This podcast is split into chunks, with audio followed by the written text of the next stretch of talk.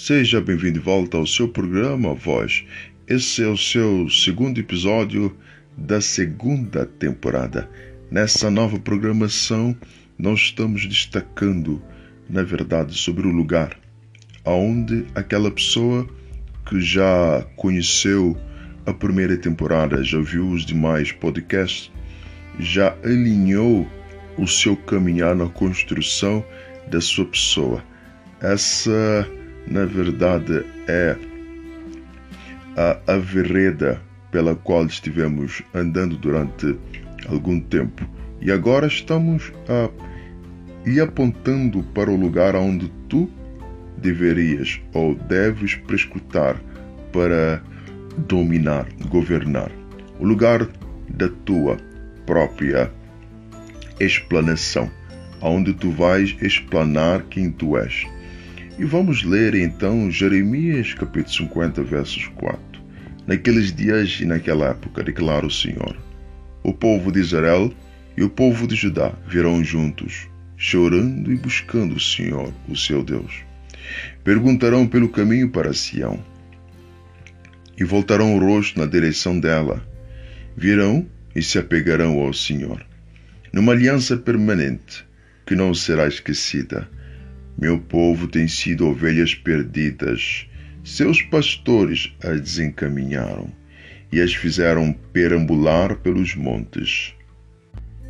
Elas vaguearam por montanhas e colinas e se esqueceram do seu próprio Corá. Esse ensino profético que adveio do espírito que estava no ser do profeta Jeremias é uma promessa para dias distantes. Deus prometeu que sobre o seu povo ele estaria derramando sobre eles espírito de graça, espírito de súplica, uma graça tal que eles seriam um só. E nesse uh, caminhar de unisonidade estariam buscando não mais a diminuição, não mais o tribo de Judá ou Israel, não mais a divisão, não mais, na verdade, a discriminação religiosa, não mais o orgulho fanático descabido distante da cruz, não mais querendo a tais como os soldados que estavam aos pés da cruz, repartindo as vestes do Senhor, não mais querendo deduzir o corpo de Cristo a pequeníssimos pedaços da nossa própria ignorância em submissão à sua natureza, não mais procurando usar o nome de Cristo para extrair a nossa própria vontade. Não mais elevar a bandeira da cruz simplesmente como instrumento para fisgar as almas das pessoas e construir a nossa dominação, o nosso império, construindo, na verdade, os nossos tempos que serão vistos por Deus como lugares de confusão.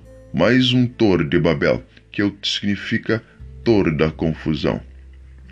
Deus disse que ele estaria assim derramando a sua graça sobre seu povo. E o seu povo agora, como no verso 5 foi dito, irá procurar o caminho para o monte.